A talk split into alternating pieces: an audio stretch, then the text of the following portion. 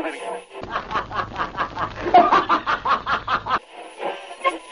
elegância masculina. E a poupança da Delitos continua numa boa.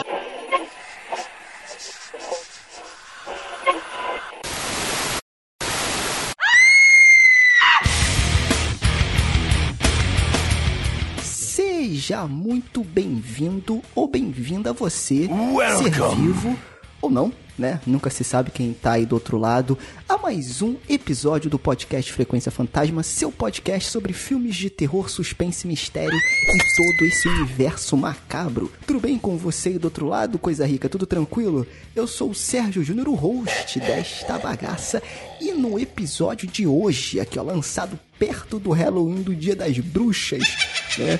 Ou do Dia do Saci, não sei, você escolhe aí o que você acha melhor. Vamos falar sobre bruxaria. Olha aí, nada mais clichê do que isso, né? No Dia das Bruxas a gente vai falar um pouco sobre filmes com bruxas, né? Filmes que tem aí o tema de bruxaria. Digamos que é o nosso especial de Halloween desse ano porque tem coisa boa chegando aí, um especial de verdade, porém mais pro finalzinho do ano, mas vocês vão saber em breve mais sobre isso, tá? E claro que eu nunca tô sozinho e hoje com um convidado aqui de garbo e elegância, gabaritado. Mas primeiro vamos começar aqui com a prata da casa. Hoje eu estou com ele aqui, Fábio Morgado. Tudo bem, Fábio? Como é que você tá, meu filho? Beleza? E aí uma pergunta da cultura pop. O Gandalf era bruxo, né? É. digamos que sim, digamos que sim. Não, quer dizer, digamos não, ele é. é ih, agora tu me deu um branco aqui, cara. Ele era o bruxo, É, né? agora tu, tu, tu me travou aqui, cara, eu não sei. Bom, enfim, podemos discutir isso aí depois. podemos dis- discutir isso aí depois. É, E aqui, cara, como nosso convidado aqui, como eu falei, de garbo e elegância, gabaritado, porque aqui a gente sempre fala que somos fãs de filmes de terror, de coisas de terror, né, digamos assim, conversando com fãs de, de filmes de terror, de cinema de terror, enfim, desse universo. Mas hoje estamos com um cara que, que é gabaritado, né, é, nesse universo, né? Eu tenho a honra de ter aqui conosco hoje ele, Rodolfo Stank. Tudo bem, Rodolfo? Como é que você tá? Fala Sérgio, muitíssimo obrigado. Oi Fábio, obrigado por terem me recebido aqui no Frequência Fantasma. Uma grande honra estar aqui num podcast que nem o de vocês, que é um podcast bem consolidado. E tô muito feliz aí por poder discutir cinema de bruxa nessa iniciativa que a gente está tendo. Não sei se você vai apresentar isso, mas a gente tá invadindo o podcast uns dos outros, assim, é, durante esse período. E esse, esse, esse podcast dessa. Os podcasts que fazem parte dessa comunidade chamada Terrorsfera, que a gente acabou criando aí. Você já deve estar sabendo agora, se você está ouvindo esse podcast. Exatamente, cara. Muito bom o Rodolfo ter levantado isso aqui, né? Porque, como ele falou, é uma iniciativa Terrosfera, o maior crossovers de podcast de terror deste Brasil, quiçá do mundo. Não sei. Mas do Brasil eu tenho certeza que é. que, cara, durante todo o mês de outubro você vai acompanhar aí nos podcasts de terror crossovers entre podcasts, né? Então já teve a participação do Frequência Fantasma lá no podcast Esqueletos no Armário, tá?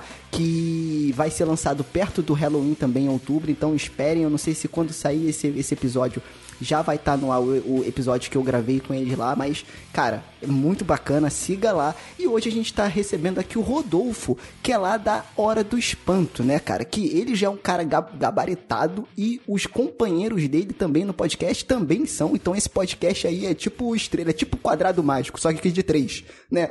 O trio mágico do universo de terror tá lá no Hora do Espanto. E aí, Rodolfo, fala um pouco mais sobre seus projetos, aonde você tá, é, de qual caravana você vem, enfim, toda a tua formação aí. Bota logo a carteirada aí pros nossos ouvintes aí. Vamos lá, não vou botar carteirada, porque, enfim, é... mas sou jornalista por formação, eu me chamo Rodolfo, eu é, sou aqui de Curitiba, né, uma cidade fria e sombria por natureza, e eu, eu sempre trabalhei com horror, ainda que às vezes como meramente como espectador, muito interessado no gênero, e eventualmente ah, na graduação já desenvolvendo um interesse em trabalhar isso como objeto de pesquisa.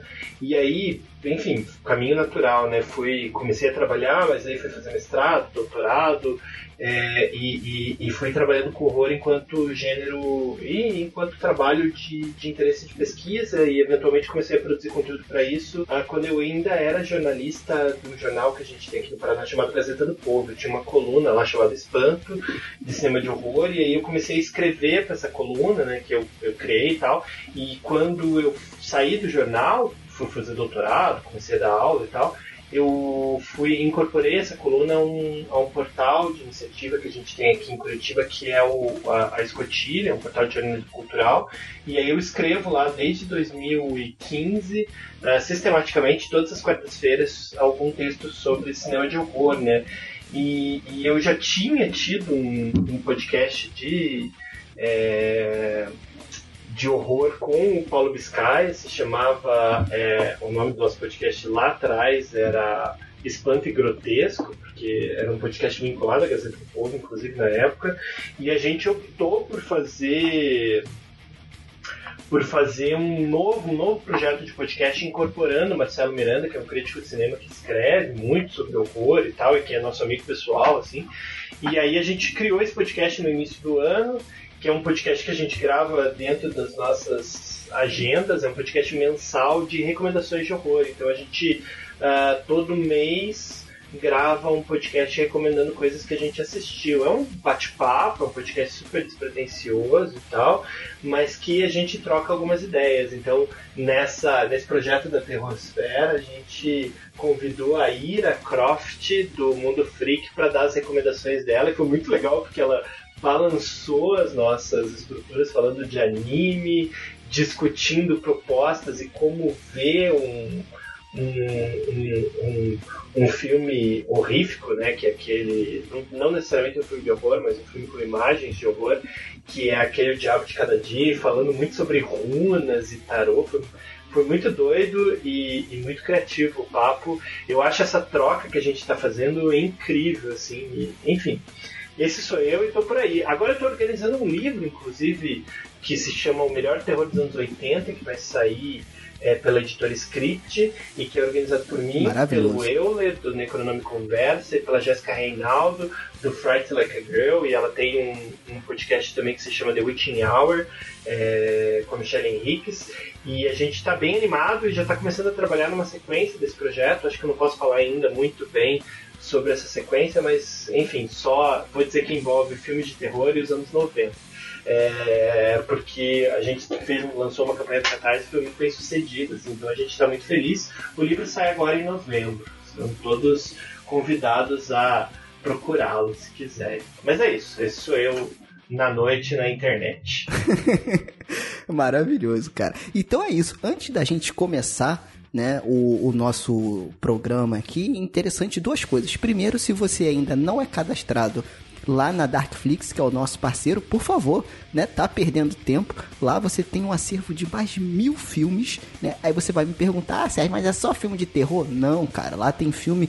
A gente fala, agora a gente tá falando que é uma, uma plataforma brasileira, um streaming de cinema de gênero. Né? Então lá tem terror, tem fantasia, tem ficção científica, tem documentário de vários temas, então vale muito a pena conferir e você paga por mês R$ 9,90, tá?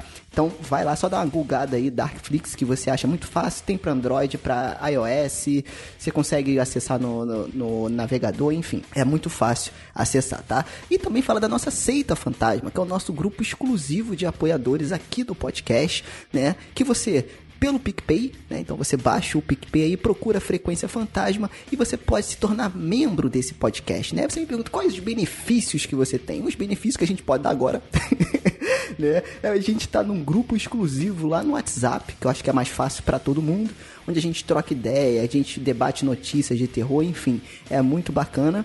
É, vocês vão ter prioridade aí na escolha de pautas, então quando vocês derem uma, su uma sugestão de pauta, a gente vai levar em consideração a pauta de vocês, né, dos membros, é, primeiro do que as outras, e também a gente vai, a gente compartilha os episódios lá, tanto do Redação Fantasma, que é o nosso programa semanal, quanto do Frequência Fantasma em si, do programa regular quinzenal, antes do que qualquer plataforma. Então, antes de estar no Spotify, no Podcast Addict, enfim, qualquer plataforma, a gente compartilha primeiro com os membros mais cedo para vocês terem acesso aos episódios antes de todo mundo. Beleza? Então é isso. E não esqueçam de seguir a gente lá nas nossas redes sociais, principalmente no Instagram, arroba Frequência Fantasma, porque, como eu falei no episódio anterior e eu falo de novo, fiquem ligados, porque no final do ano vai ter uma coisa muito bacana aqui no podcast Frequência Fantasma. Então siga a gente nas redes sociais, no Facebook Frequência Fantasma também, se você quiser, ou no Twitter, arroba. Beleza? Chega de enrolação e vambora. Abra cadabra, óculos pocos, enfim. Lance o seu feitiço aí e vamos falar sobre bruxaria.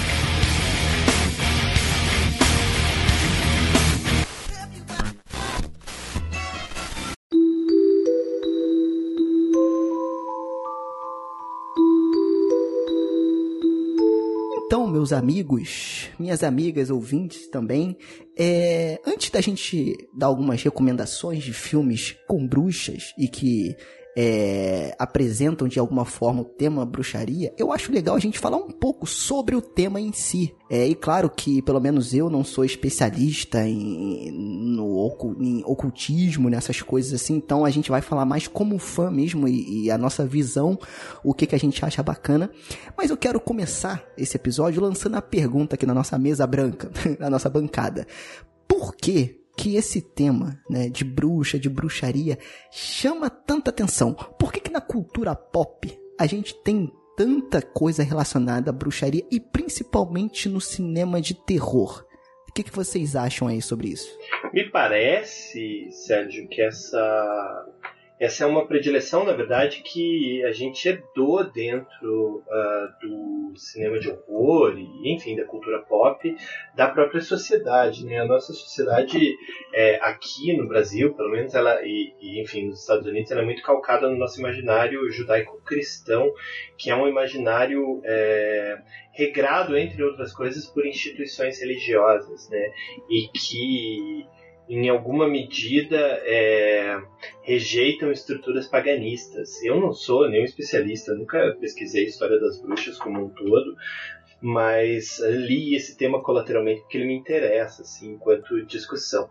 Eu tenho uma, tem uma menina que fala maravilhosamente bem sobre isso, que é a Gabi Laroca, do é, República do Medo, porque o tema dela, inclusive, é bruxaria, mas é muito interessante perceber, por exemplo, como nós, enquanto é, uma sociedade judaico-cristã, e, e, e, isso oriundo muito uh, das nossas raízes das nossas raízes do Império Romano, né, a gente tende a olhar para o outro como se ele fosse o diferente e o estranho. Então, essas é, figuras místicas que lidavam com místicas não no sentido de que elas tinham poder, mas no sentido de que elas nos pareciam místicas, porque lidavam, enfim, com certas áreas do conhecimento, porque adoravam entidades religiosas diferentes, elas foram caracterizadas como bruxas muito cedo e como, enfim, feiticeiras e adoradoras do demônio e, e foram figuras a serem trabalhadas com algum tipo de temor. Então é muito interessante perceber, por exemplo, que em comunidades que são muito carentes no imaginário evangélico é muito forte, a ideia das bruxas tipo, ela continua existindo, né? E ela é um jeito de você apontar para o outro e dizer, olha, você é estranho, você é diferente, você é perigoso por conta disso, né?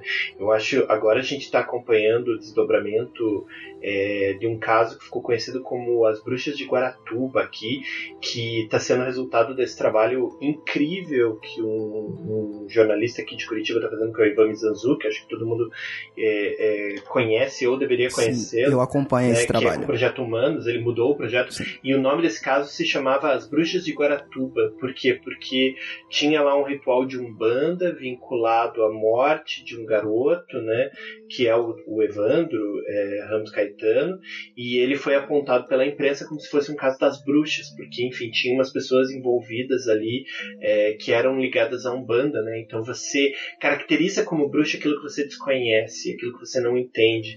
Então é um. É, que é uma coisa que, sei lá, os romanos faziam com os bárbaros, né? Você chama todo o povo que não é romano de bárbaro e começa a apontar o dedo para o outro, e que é uma herança que não é exatamente positiva do, do cristianismo na nossa sociedade, assim, não é do, do, dessa ideia do judaico-cristão como um todo, assim. E a gente tem essa figura das bruxas, tem um livro que eu li há muito tempo e eu retomei ele na tese agora, eu terminei minha tese de doutorado no ano passado, que se chama O Diabo no Imaginário Cristão, assim, e o como essas essas figuras dessas dessas feiticeiras, enfim, é, dessas pessoas que lidavam com conhecimentos que não eram exatamente próprios do imaginário judaico, que de certa maneira desafiavam dogmas da igreja, né, porque estavam fora da igreja e produzindo conhecimento que, que, que provocava questionamentos com relação ao dogma é, cristão. Eles foram, essas mulheres foram muito associadas a esposas e noivas de Satã, né?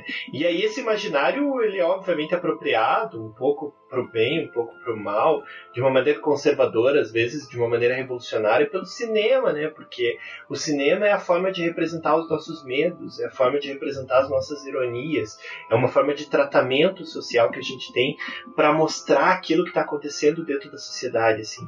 E, e, e, é uma forma de, de a gente entender um pouco o que passa no nosso mundo, né? Seja pelo bem, seja pelo mal, seja para entender os nossos preconceitos, seja para entender as nossas, as nossos problemas de representação, mas ele serve como uma chave para a gente compreender o que acontece ali do lado e às vezes o que acontece aqui dentro, né? É, então eu acho que o cinema apropriou essa maneira de representar essas mulheres e representar essas bruxas para que a gente pudesse lidar com isso. Isso, de certa forma, é, é é, é, é, muito curioso porque a gente vai olhar para esses filmes com certo fascínio, porque eles vão mexer com o nosso imaginário, assim.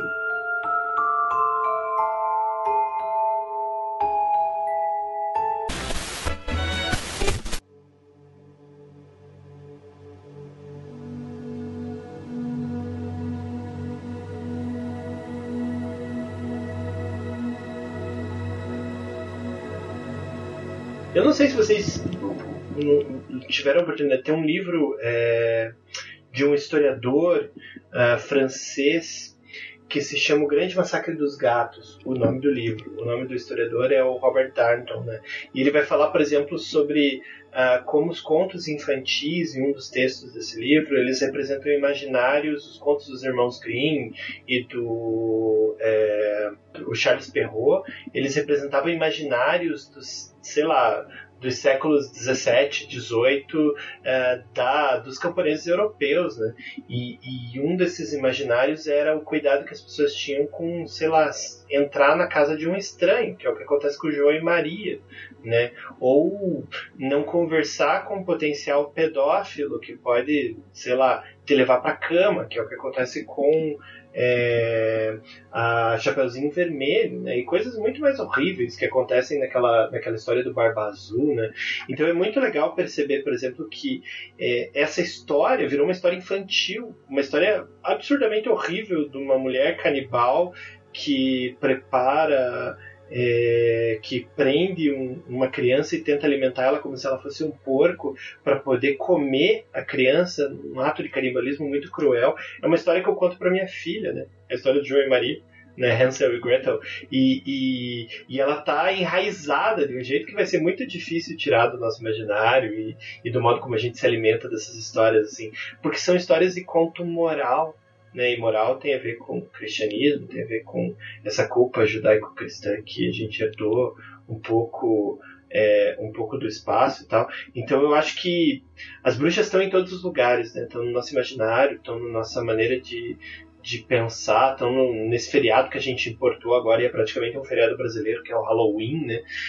É, e é, é, muito legal assim discutir esse tema e eu acho que ele é, ele é particularmente muito interessante é, de ser discutido por pesquisadoras mulheres porque elas sempre pensam o quanto isso também é uma visão muito heteronormativa e machista de mundo impregnado por esse imaginário judaico-cristão, né? Porque a gente aponta para as mulheres e chama elas de bruxa, mas se fosse um homem talvez eles fossem visionários, se fosse alguém da igreja talvez fosse uma grande contribuição da igreja uh, ou sei lá um conhecimento é, médico oriundo de algum tipo de rito é, de, de ervas fosse considerado, por exemplo, um grande, uma grande contribuição da igreja para a saúde.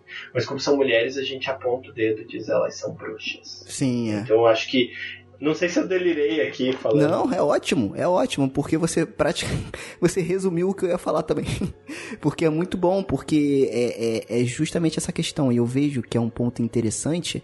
E que, de novo, é, também nesse tópico eu não sou especialista, mas alguns, até movimentos feministas mesmo, os mesmos, usam né, o, o símbolo da bruxa. E aí a gente percebe que em grande parte é sempre voltado para a mulher mesmo, né? Porque é, é aquilo, né? Infelizmente é uma herança histórica que a gente tem aí mais popularidade, digamos assim, na Idade Média, com os tribunais da Inquisição, né? Da Igreja Católica enfim, e usam como símbolo de força, né? Porque tudo que era contra aquele símbolo de poder que era a Igreja Católica, e eu sou católico praticante e, e eu entendo, não, não que eu entendo disso, mas a gente vê muito isso, né? Dessa questão da, da Igreja como empresa, e não com um lado místico e de religião, né? Mas como empresa mesmo, de você impor o seu poder e falar assim: você não pode ser diferente de mim. É, eu sou o poder. Né? Então, já que você é diferente, como o Rodolfo falou, você é a bruxa, tem que queimar. Né? Então, é, é, é muito doido. Né? É, um outro é, exemplo tem o lance da de quando as mulheres mexiam com medicina natural, né, com ervas, essas coisas assim, eram taxados de feitiçaria, de bruxaria. Quando a mulher era meio que. Quando o homem tinha uma relação com uma outra mulher e cometia uma traição, falavam que a mulher tinha enfeitiçado o homem. Ou seja, tudo aquilo que quebra o rito né, daquela empresa de poder da época, eles apontavam o dedo como a bruxa, como a bruxaria, como a coisa que era controverso, como o mal né? E a gente pode aplicar o mesmo símbolo da bruxa à simbologia do demônio também, né? Dessa questão de ser o oposto. Enfim, cara, é uma discussão muito bacana e eu acho que o cinema de terror contribui muito com isso, né? Com essa discussão de levantar e, de, e debater esse ponto.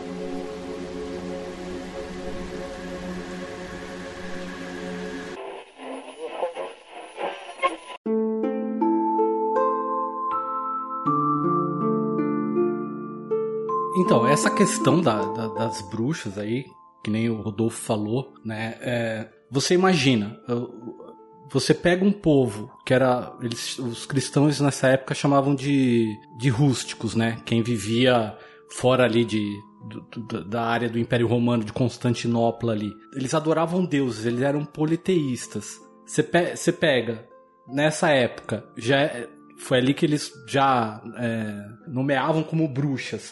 Então você pega, sei lá, um padre que sente de repente uma atração por uma jovem.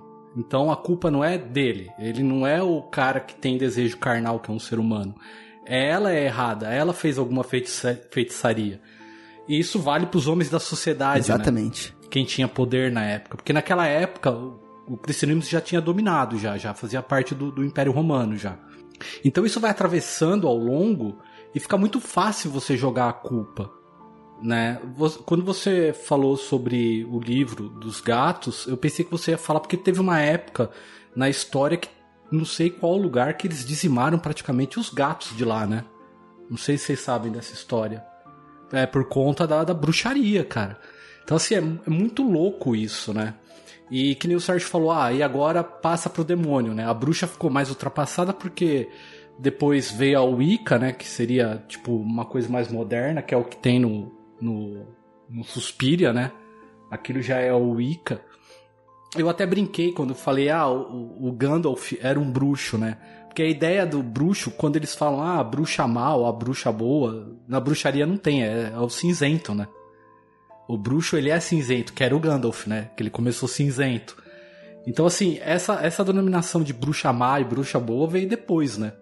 Quando eles vão, ah, essa aqui não, essa aqui, eu acho que essa mulher é bruxa. Não, ela é gente boa, então ela é bruxa boa, sabe? É a bruxa branca. entendi, entendi. E uma, uma, uma outra coisa bacana também da gente ver é que, cara, por que também, e aí fica a pergunta para quem tá ouvindo também, o que, que vocês acham que, tipo assim, esse tema chama tanta atenção assim, e principalmente é muito utilizado na cultura pop e no que a gente mais gosta aqui, no caso do Frequência Fantasma, que é o cinema de terror. Né? Aí, dando a minha opinião, eu acredito que não só a bruxaria, né? Como porque a, a, bruxaria ela veio que, digamos assim, entre aspas, evoluindo o seu termo durante os anos, né? Mas o lance da magia, né? É aquela questão de você ter o controle sobre uma situação que você provavelmente não teria. Né? Então isso também pode ser uma coisa interessante, porque mexe um pouco com o que o Rodolfo falou do desconhecido. Você não sabe como controlar aquela situação, você não sabe como fazer, mas a magia, que não precisa de explicação, vai conseguir fazer isso por você. Seja se apaixonar por uma pessoa que é, é, é inatingível, seja você conseguir poder, seja você, sei lá, ser famoso, enfim, né? Então acho que a cultura pop trabalha o lance da bruxa mais pelo lado mágico, né, do que pelo lado dos conceitos desse lance da Wicca também e de toda essa questão. Gente, de novo, eu não sou especialista nessa questão aí, então, mas eu acho muito interessante, porque tem gente que segue fielmente isso, né? Tem essa religião, digamos assim, ou então esses preceitos, esses conceitos, né? É interessante ver isso, né? Como que isso chama atenção. Aí entra duas coisas relacionadas com do, do, que o Sérgio falou, dá para relacionar duas coisas. A primeira é o poder. Então o poder atrai. Então quando você trata de magia, você tem poder. Isso é uma coisa que todo mundo queria ter. E a outra é o sentido da de ser uma coisa que é ligada à natureza, né? Porque toda parte da bruxaria é ligada ao quê? À natureza, aquilo que a gente vive e acaba nem compreendendo. Né? A gente sabe que está no mundo que a natureza está interligada, que a gente respira porque as plantas tal fazem um processo, não sei o que, não sei o que lá. Só que isso meio que soa enigmático, entendeu? Ainda assim. Então você tem essas duas coisas, o poder e a ligação com uma coisa que a gente não compreende que, e que às vezes é até visível. Ah, a bruxa ela tem ligação com a natureza, ela, ela tem ligação com não sei o que, que nem você falou de fazer, um, a, com as ervas, um, alguma coisa medicinal até. Então eu acho que isso acaba atraindo. Isso é muito legal para você jogar numa tela, né? Para você transformar isso em literatura ou em filme, desperta o interesse, né? Eu acho que são esses dois fatores, assim. Eu já ia mudar porque é, me parece que bruxa, mudando um pouco de foco, me parece que ela é justamente uma ferramenta para a gente apontar um instrumento, um, um, um artifício, um truque para a gente apontar o dedo para o outro, sabe? Uh, então, por exemplo, a gente usa a expressão caça às bruxas quando a gente começa a perseguir em excesso as pessoas, já pensando nesse segundo imaginário, assim. Então, o Bruxas Salem, que é um filme incrível, é, protagonizado pelo Daniel Day-Lewis, ele é baseado num espetáculo, inclusive, do Arthur Miller, de 1953. Eu tô colando aqui, por isso que eu sei essa data, mas o, é, um, é um filme que representa um pouco esse tipo de perseguição, né? Porque o Arthur Miller vai pegar uma história consolidada já dentro, uma paranoia é, cristã que existia ali entre os protestantes entre um grupo de protestantes, uma região específica dos Estados Unidos, que começou a caçar bruxas loucamente ali, um grupo de, um grupo de reverendos começou a caçar bruxas loucamente nessa cidade de Salem, que é uma cidade que fica marcada um pouco por isso, né? É, por essa perseguição e, que, e queima as bruxas uh, geral, e é hoje a cidade do Halloween, né? Quando a gente pensa em, em Salem, é a cidade americana que melhor representa o Halloween. E o Arthur Miller vai pegar e vai contar essa história tentando usar uma metáfora da perseguição macartista, que era uma coisa que acontecia de forma é, muito incisiva uh, aos comunistas. Né? Ele vai fazer uma um, usando a bruxa como uma metáfora para essa figura perseguida injustamente, né? Porque quando você chama de bruxa, alguém está apontando o dedo e dizendo: olha, você que está errado, é você que está tá cometendo algum tipo de pecado. E é um, uma espécie de xingamento que as pessoas não entendem direito o que, que ele quer dizer e por que, que ele quer dizer isso. Assim, né? Então ele vira essa, essa estratégia de acusação. Né? Que é de fato uma caça às bruxas, que é o que aconteceu aqui uh, com esse caso Evandro uh, aqui, aqui em Curitiba, né? Que é você volta e meia usar esse tipo de exemplo, assim, usar a expressão ritual de magia negra né? Que, que negócio cheio de coisas esquisitas, né? Porque você, além de tudo, você está sendo super racista, assim, né? nesse, nesse tipo de representação, né? Ou bruxas, eh, enfim. É um, é um tema que incomoda bastante. Talvez eu esteja problematizando ele um pouco demais, mas de certa forma ele incomoda bastante, assim, né? A gente, quando vê pela cultura pop, a gente se dá o luxo de se divertir pensando nele, né? Mas é um tipo de discussão bem séria, assim, que é naturalmente problematizável. Não, se você for ver, Rodolfo, a gente fala disso como uma coisa distante, mas nós estamos tão longe, tão perto, porque você mesmo falou do marcatismo, nós já estamos no neomarcatismo, cara. Nós estamos vivendo isso agora, na atualidade, entendeu? Então, assim, bruxa. Nós temos uma. Hum, Nós temos uma ministra é, da família que fala mal de livros sobre bruxaria voltados para criança, entende? exato, Você tem razão. exato. A gente tá longe e tá perto ao mesmo tempo, cara. É um negócio muito assustador, assim, porque é, pra gente começar a acusar uns aos outros de bruxaria, assim, levando em consideração esses critérios aí, é, enfim, que o governo Bolsonaro às vezes parece implementar, é um toque, assim, né? Um. Então, isso é histeria. A histeria popular também é um problema, porque eu lembro que uns anos atrás, não sei se vocês vão lembrar desse caso, eu acho que já tem uns 10 anos, de uma mulher em Santos que ela foi acusada de bruxaria. Tinha desaparecido uma criança e acusaram a mulher de bruxaria. E espancaram a mulher. A... É, espancaram a mulher até a morte. A coitada tava com Exatamente. uma bíblia na mão, cara. Sabe? Mataram ela espancada. E nem não E é tinha uma nada a ver. loucura, porque foi baseado num retrato falado, alguém disse que era, apontou o dedo e a mulher apanhou até a morte mesmo, né? Até a morte. E esse vídeo, Com uma bíblia isso foi filmado. Gente, isso foi filmado e jogado em redes sociais, a mulher, É. a mulher apanhando. Bizarro.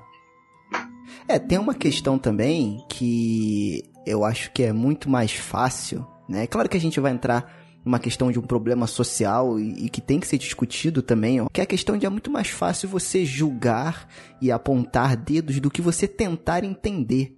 Né? Então é mais fácil chamar aquilo, ah, foi um demônio, foi a bruxa, foi não sei o quê, do que você parar e refletir, será que foi? Ou então tem muito aquela questão da justiça, da busca da justiça. Mas justiça pra quem?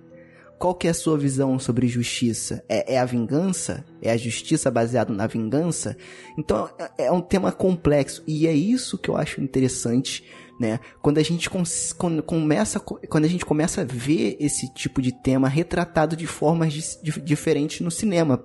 É, que é, é, é- é uma das artes que, pelo menos a gente aqui do Frequência, eu acho que o Rodolfo também, né, provavelmente mais gosta, em outras mídias também, né? E é justamente, e, e é isso que eu gosto do terror também, que o terror é uma arte que confronta, né? Não todos, mas a grande parte deles confronta.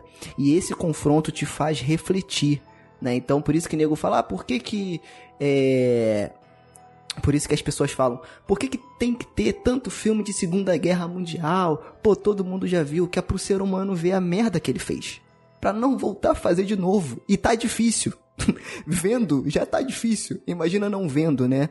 É, então, assim, é complicado, mas sim é um tema que tem que ser discutido. Eu acho legal nos filmes de bruxa, diferente de outros, por- porque, por exemplo, você tem toda a linhagem de filmes de monstro, por exemplo. Você tem Múmia, você tem Lobisomem, os grandes clássicos, Frankenstein e tal. É sempre um monstro à frente e o drama atrás. Então você descasca, você tira aquela casca do monstro para interpretar a- o drama ou, ou, ou que o, o, o, escritor quis dizer com, com aquilo. Né? Sempre tem alguma análise ali. O da bruxa eu sinto que o drama é jogado mais à frente e o personagem em si um pouco mais atrás, entendeu? O drama vem à frente, o que, que ela representa, o que, que é, e aí sim a figura né, que você considera de monstro da bruxa, né? Entendeu? Eu acho interessante isso daí nos filmes de bruxa, assim. Eu, eu também diria que os filmes. é, acho que tem uma, uma frase que ficou no meu cérebro aqui enquanto o Sérgio estava falando, que é o cinema ele confronta e o horror ele confronta, mas eu também acho que ele, de certa forma, ele conforta, né, além de confrontar, porque quase como um contrassenso, assim, porque me parece que ele é, ele, ele vai confortar um pouco essas representações de bruxaria em muitos aspectos.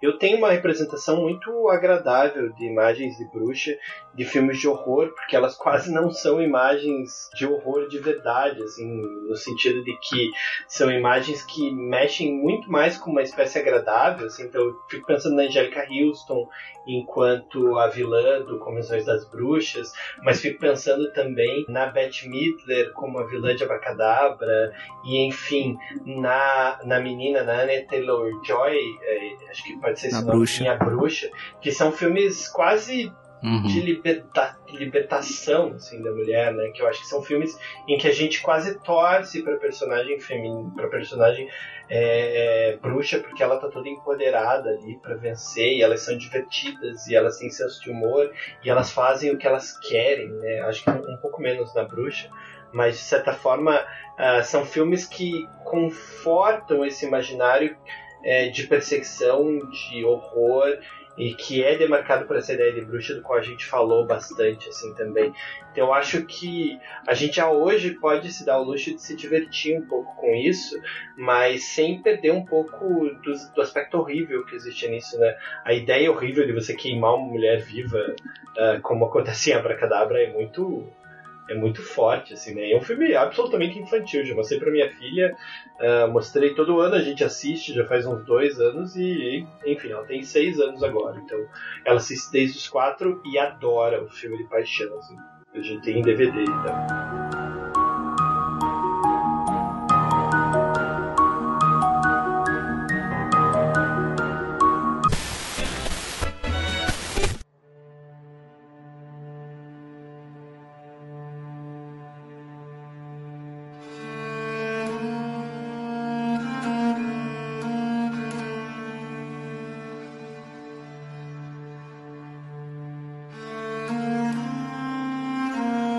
Como a gente já deu uma pincelada né, em alguns filmes aqui, eu acho interessante é, a gente indicar e comentar brevemente aí sobre alguns filmes que tenham bruxas, né? Que tenham bruxas, que tratem o tema de bruxaria e que a gente acha interessante, tá?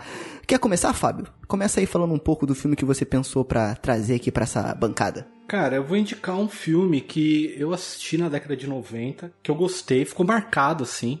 Eu nem sei se ainda ele é bom, tá? Pode ter ficado meio datado, que é Venedo para as Fadas. É um filme de 84. E eu lembro que esse filme me marcou porque, assim, o, o filme é focado em duas meninas. E os pais delas, eles não aparecem no filme. É tipo meio estilo vaca e frango, sabe? Desenho que os pais não apareciam, ou Tom e Jerry, que as pessoas apareciam ou de costas ou pela metade. Uhum. E, e é em cima das meninas que uma convence a outra a se tornar uma bruxa e tal. E tem toda a história. Depois eu acho bem. Eu achei bem legal na época. É um filme mexicano. Não conheço, parece muito bom. É, eu lembro que na época eu achei muito legal, cara. É, qual é o tema principal dele? Então, o tema é isso, são duas meninas, uma delas, ela quer, ela, ela, se considera, acho que uma bruxa, se não me engano, e ela convence a amiga a se tornar uma bruxa. Então, tem toda todo o filme durante o filme que vai ter na interação, os pais não são mostrados. O rosto deles nada, você só ouve vozes e tal. E aí elas, elas entram de férias e a, e a menina fala pra amiga, olha, vamos passar as férias lá na, na, fazenda lá e ela tenta preparar uma poção que é um veneno para as fadas, para matar as fadas. Então, por isso que o nome do filme é Veneno para as Fadas. Mas ele, ele, ele mostra essa questão do, pre, do preparo, dos rituais. Porque eu não ia falar desse filme, mas tem um filme que eu assisti recentemente que você me falando aqui me lembrou de alguma forma, tá? Eu não, eu não sei se é, é idêntico ou não, mas é, deixa eu me lembrar o nome dele. Eu acho que é Vozes hum. na Escuridão ou Vozes da Escuridão em português tá? Que é um filme em que ele retrata de fato um ritual de bruxaria. Né? Se eu não me engano, é um ritual que é difundido também pelo próprio Alistair Crowley, né? E eles retratam esse ritual no filme, né? Então é tipo isso, a pessoa vai para uma casa e ela tem que preparar o ritual e essa casa faz parte do ritual. É, então tem toda uma questão dela querer se comunicar com os mortos por conta de alguma coisa. Eu não vou dar muito spoiler porque, se eu não me engano, tem na Amazon Prime, tá? E eu acho que vale a pena dar uma conferida. Eu achei interessante por ele tratar um tema, não vou dizer popular, porque nem todo mundo conhece, né, o Alistair Crowley, mas quem tá mais é, quem acompanha mais o tema de terror, assim, horror, é, pelo menos já ouviu falar nele pelo menos uma vez. então, eu acho interessante como o Fábio falou desse lance de preparar é, essa, essa, essa magia ou essa, é, essa poção para as fadas, né? Eu achei interessante porque também trabalha um pouco com essa questão de preparação de um ritual, né? E são dois personagens só o filme inteiro. Então é bem interessante, até o, até o final, né? Mas grande parte do filme são só dois personagens e é bem interessante ver essa interação deles nesse meio aí de criação de ritual. Uma indicação é que eu, eu tenho duas, cada um aqui tem duas indicações, né? Só que a minha primeira, na, nessa primeira rodada, eu vou falar de um clássico, né? Eu acho que a gente é, é, é interessante exaltar os clássicos, né? Vou falar do Suspiria, de, é, de 77, que provavelmente você assistiu. Se você já assistiu, assista novamente, porque é sempre bom assistir de novo esse filme. Se você não assistiu, por favor, assista né? Porque primeiro que é dirigido pelo Dario Argento, né? Lenda aí. E o interessante é que eu fiquei sabendo disso há pouco tempo, tá? Porque sempre quando eu assistia Suspiria, eu não sei se, você, se vocês tinham essa impressão, tá? Eu acho que o Fábio já comentou que sim, eu não sei se você tinha essa impressão, Rodolfo. Parecia que o Suspiria, ele tava emulando uma peça de teatro ele tinha algumas coisas muito teatrais nele, assim, de atuação, de cenário, de cenografia. Não sei, eu, eu sentia um ar de teatro. E eu fiquei sabendo que ele é baseado no ensaio do Thomas de Quincy, chamado Suspira de Profundis. Né? Eu não sabia e eu achei bem legal, cara. É um filme que conta a história da Suzy, né, para quem não assistiu, uma estudante americana de balé que chega numa conceituada é, escola de balé alemã né? E aí, beleza, ela tá se adaptando ali e ela descobre que aquele lugar não é só uma escola de balé, né? E aí tem toda essa relação com bruxaria. Esse filme aqui provavelmente vocês já assistiram, né? Eu acho que toca um pouco nesse tema, apesar de além de ser um filme tecnicamente ótimo, pelo menos na minha opinião, ele toca nesse tema de uma forma sutil, né? É, pelo menos o clássico. Eu acho que o novo eu achei bacana também, mas o clássico ele é mais delicado e mais sutil nessa questão da bruxaria, né? Isso que eu acho legal no filme. Suspiria é um clássico absoluto e obrigatório para fãs de horror e talvez o trabalho máximo desse grande diretor que é o Dario Argento. E eu gosto, acho que o modo como ele constrói a ideia da bruxaria e o modo como esse ambiente que é uma escola de dança vai se tornando um palco de pesadelo é brilhante assim. Eu acho que é, é um filme é um filme sem precedentes assim e, e que precisa ser conhecido pelas pessoas muito forte. Assim. Como minha indicação de filme de bruxa, então eu já falei do Ocus Pocus aqui, que é o Abracadabra, que eu acho que é o filme da minha infância, quando, quando eu penso nessa ideia tipo, de bruxa, assim, e, e fico como ideia e tal, eu recomendaria, é, começaria recomendando pelo filme A Bruxa, evidentemente, que eu acho que é um filme, enfim, como eu comentei anteriormente, é um filme muito revolucionário, assim, porque eu acho que é um filme uh, que ele começa com uma produção que é, que provoca um tipo de questionamento para as pessoas que estão vendo o filme, porque eu não sei se vocês lembram, mas é, foi um filme que foi lançado em 2015 e ele teve uma série de polêmicas, porque as pessoas não sabiam direito o que elas estavam vendo quando elas estavam assistindo aquele filme, porque ele tinha uma estrutura narrativa completamente diferente, era um filme de bruxa, mas a bruxa Sim. não era exatamente presente na trama, ele era um filme aberto, um filme que rejeitava o gênero, e é um filme que coloca em crise toda a ideia do horror, assim, e, e, e a bruxa é muito essa presença né, é, que representa muito, acho que o Eggers faz muito bem isso uh, nesse filme especialmente, né, eu gosto, eu gosto do Foral, mas eu acho que tem um pouco menos de sentido, assim, sobre esse universo é, americano, que é um universo que rejeita, que que exclui e ao mesmo tempo que é fundado muito numa história de violência, de morte, é, que é essa coisa do que aconteceu com, com, com os ameríndios, né? Eu acho que aconteceu aqui também, uh, aqui no Brasil também, mas a gente talvez não tenha lidado muito bem com esse imaginário ainda, pelo menos no cinema. E aí eu acho que a bruxa ela mexe muito com todos esses elementos assim da história americana, assim, né? E ao mesmo tempo que ele uh, populariza um pouco, ou populariza, ou traz como retorno essa ideia do folk horror, é o filme base para toda essa discussão de bobajada de pós-horror, que vai aparecer depois, uh, de tentativa de definição de um novo lugar, um, no, um novo tipo de produção. Assim. E, enfim, eu acho que é um, é um filme feito para abalar, né? E que é, é muito legal de se pensar e que a gente não pode ignorar quando a gente pensa nessa ideia de filmes de bruxa, assim, para conseguir poder discutir, porque ele é, é, é, um filme muito próximo do filme perfeito, assim. Talvez o grande filme da década passada de horror, assim. É. E eu acho legal que a gente falou muito de confrontar, eu acho que é exatamente o que a bruxa faz. Ele tá te confrontando o tempo todo. Eu acho isso maravilhoso, assim, além de ter uma característica de filme de terror que eu adoro, que é a atmosfera de que tem alguma merda acontecendo, mas você não sabe o que, que é.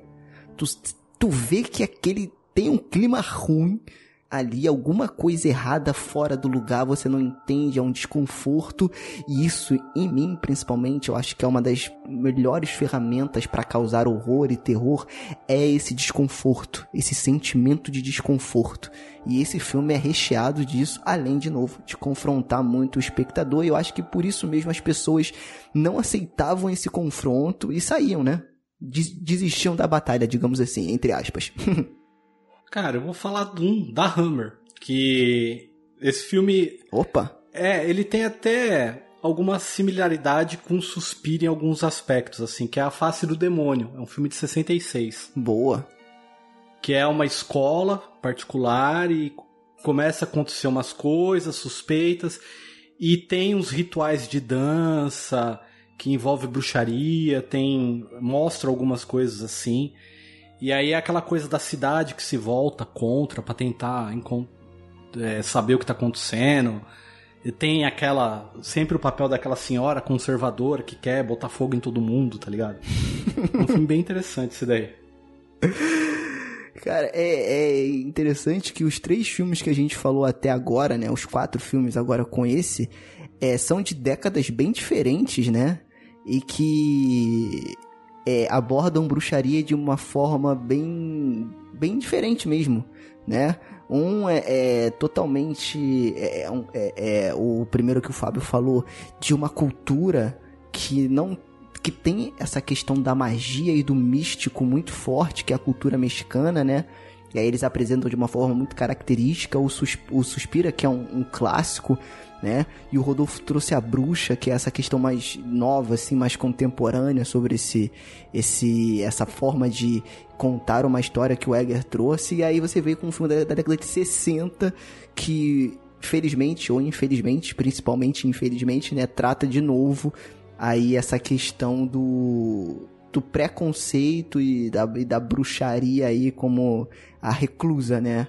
a, a exclusão. Muito bacana, muito bacana, cara. A minha, a minha última indicação da noite aqui, cara, eu vou falar de um filme recente também, não tanto recente quanto, não tão recente quanto a Bruxa, mas eu vou falar da Autópsia de 2016.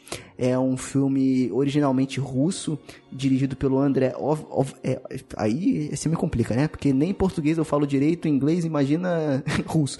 Mas acredito que é André Ovedral, Ovredal ou algo assim. É, e cara, eu achei um filmaço, é, porque nem falo tanto tecnicamente, até porque, de novo, eu não sou crítico, enfim, sou mais como um fã mesmo, mas eu acho que esse filme ele traz a questão da bruxaria de uma forma tão legal e tão diferente, e aí é mais aquela questão que o Rodolfo falou da diversão, digamos assim, né?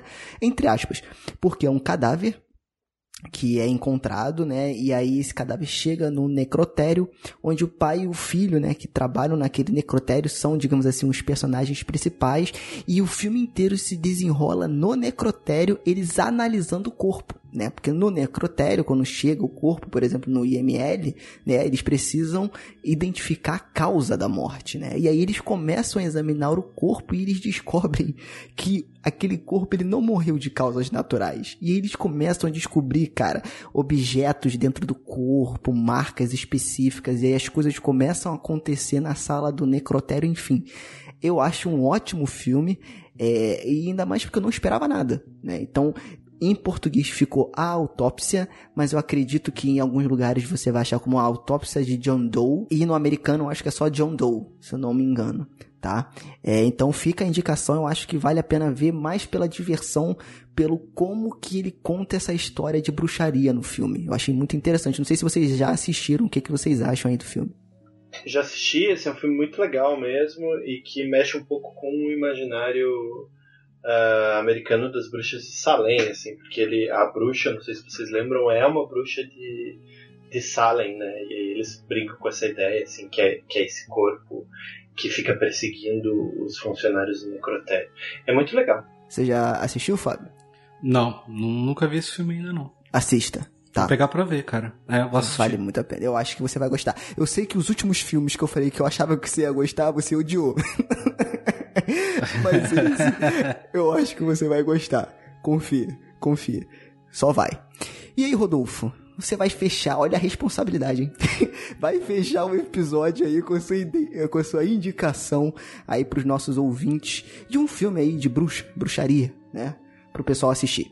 Eu tava dando uma olhada, o que, que a gente considera como filme de bruxaria, assim, é surpreendente um pouco essa essa essa lista, né? Porque, por exemplo, O Bebê de Rosemary é considerado um filme de bruxaria, assim como, enfim, sei lá, O Demônio de Neon, que é também um filme de bruxaria, ou Hereditário, que é um filme recente, que discute um pouco de bruxa, assim. Bruxa foi por um tempo, bruxos foram durante um tempinho, é, inclusive, talvez marcas da, sei lá, da maior propriedade intelectual da Warner em termos de dinheiro, que era o Harry Potter, né? E que, enfim, é, é muito legal, assim. Eu indicaria vários desses, todos esses filmes que eu citei agora, como filmes que eu vi na minha infância que são muito fortes, tipo A Bruxa de Eastwick ou é, Convenção das Bruxas, que eu acho que são filmes muito legais e que dialogam com o horror muito forte. Eu acho que dialogam não, né? Convenção das Bruxas é um filme de terror, é, feito para criança, mas é claramente um filme de terror. Eu vou indicar, na verdade, um filme que foi importante na minha formação de adolescente, que é um filme que é um filme Wicca, é, em alguma medida, que é o, o, The Craft, né, que é o Jovens Bruxas, que é um filme hum. de 1995 uh, dirigido 1996, perdão, dirigido por um diretor chamado Andrew Fleming, e que é um filme que traz algumas atrizes como a Robin Tooney, Neve Campbell e a Rachel True uh, como adolescentes que fazem um ritual para pedir alguns desejos, né? E elas têm que lidar com as consequências desses desejos e desses poderes recém-adquiridos, assim. Mas é um filme com personagens mulheres muito fortes e que é, eu vi muitas vezes quando eu era adolescente, justamente porque me intrigava muito a maneira como esse filme misturava questões de horror e questões de é, e, e, e, questões de vínculos adolescentes e relacionamentos, assim. E eu lembro que ele me.